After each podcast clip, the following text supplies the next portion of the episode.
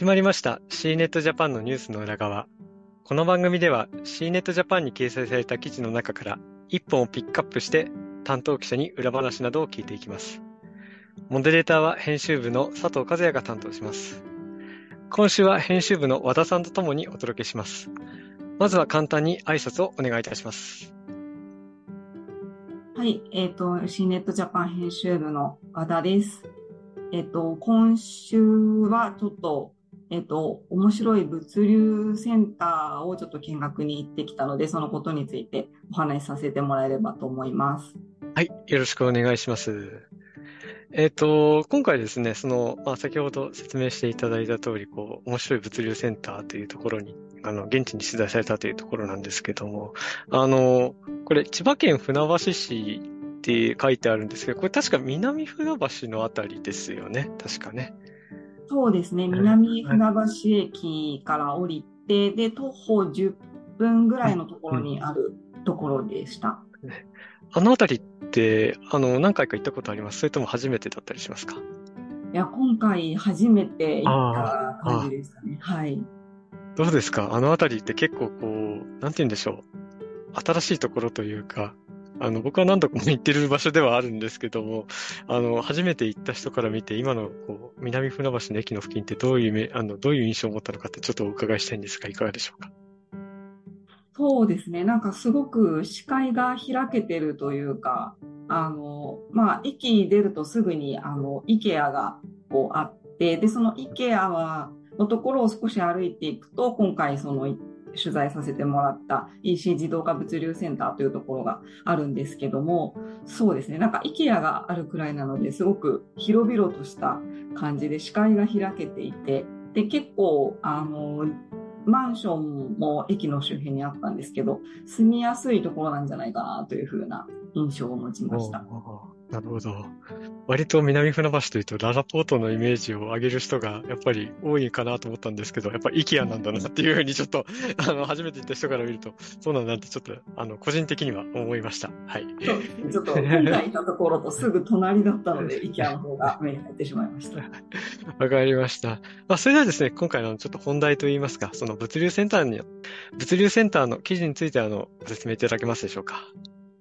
はい。えっ、ー、とですね、この、えっ、ー、と、三井不動産が、えっ、ー、と、やっている EC 自動化物流センターというところを今回、あの、取材させてもらったんですけども、えっと、ここが、あの、すごくロボットとか、まあ、自動であのピッキングとかするしたりとか、あとはあのラベルを貼ったりするするのとかももうあの完全に自動でやっているっていう形で、どんどんあの、まあ、あまり人手を介さないで、あの、自動で、あの、物流をやっている、あの、施設っていうところで、あの、見学をさせてもらいました。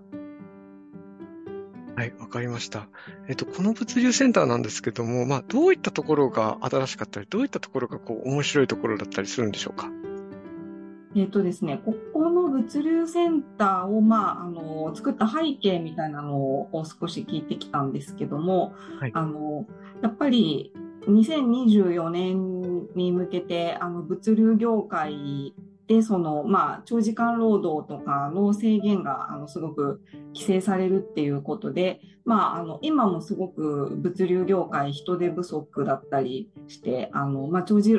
間労働とかも問題になってるらしいんですけども、まあ、あの、それを少しでも改善しようということで、まあ、あまり人手を、あの、返さないでロボットとかに、まあ、やれるところはやってもらう。っていうところで、この物流センターを作ったっていうふうに、まあ、あの、おっしゃられていまして、で、あの、そうですね、ピッキングとかを、あの、全部ロボットがやっているっていう形だったんですけども、その、あの、ロボットとかも私は初めて、あの、見た形だったので、そうですね、結構、あの、まあ、びっくりしたというか、面白く見学させてもらいました。なるほど、わかりました。そうですね。実際にその、本当センター内に入ってみて、なんか、あの、こういったものが珍しく映ったとか、こういったところが新しいなとか、そういったものが感じるものはありました？そうですね。やっぱりその、ピッキングをするロボットが一番やっぱ、あの、まあ、私の目からしても目新しかったですし、この物流センター内でも、あの、まあ、そのロボットがスカイポットっていう名前のロボットなんですけども、それが、あの、やっぱり一番最新の、あの、ロボットなのかなというふうに思うんですけども、すごく、あの、すばしっこくいろんなところを走っていまして、で、あの、もちろんその平面の、あの、ところも、あの、走るんですけども、上下にこう動いたりすることもできて、で、あの、まあ、本当に荷物をピッキングするためにすばしっこくいろいろ移動しているんですけども、ちょっと動きが早すぎてですね、写真に撮るのがすごく大変で、あの、よくちょっと記事の写真を見ていただくとちょっとブレていると思うんですけども、あの、動きが本当に速くて写真撮るのが大変だったなっていうのがちょっと印象的でした。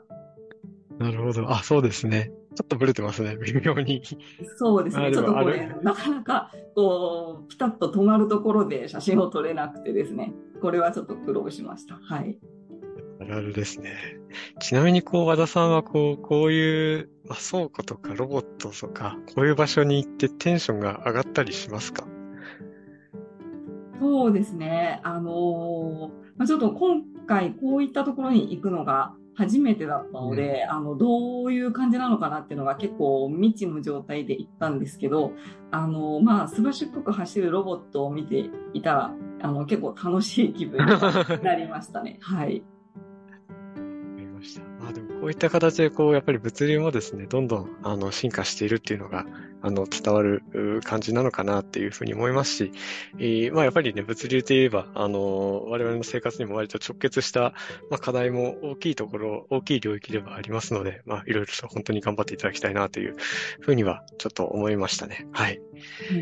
うん、かりました。えー、今回はこの辺りで、えー、お開きにしたいと思います。この新日ジャパンのニュースの裏側は毎週水曜日と金曜日に更新をしております。また次回もお聞きいただければ幸いです。それでは、えー、本日はこれで終わりにしたいと思います。どうもありがとうございました。あ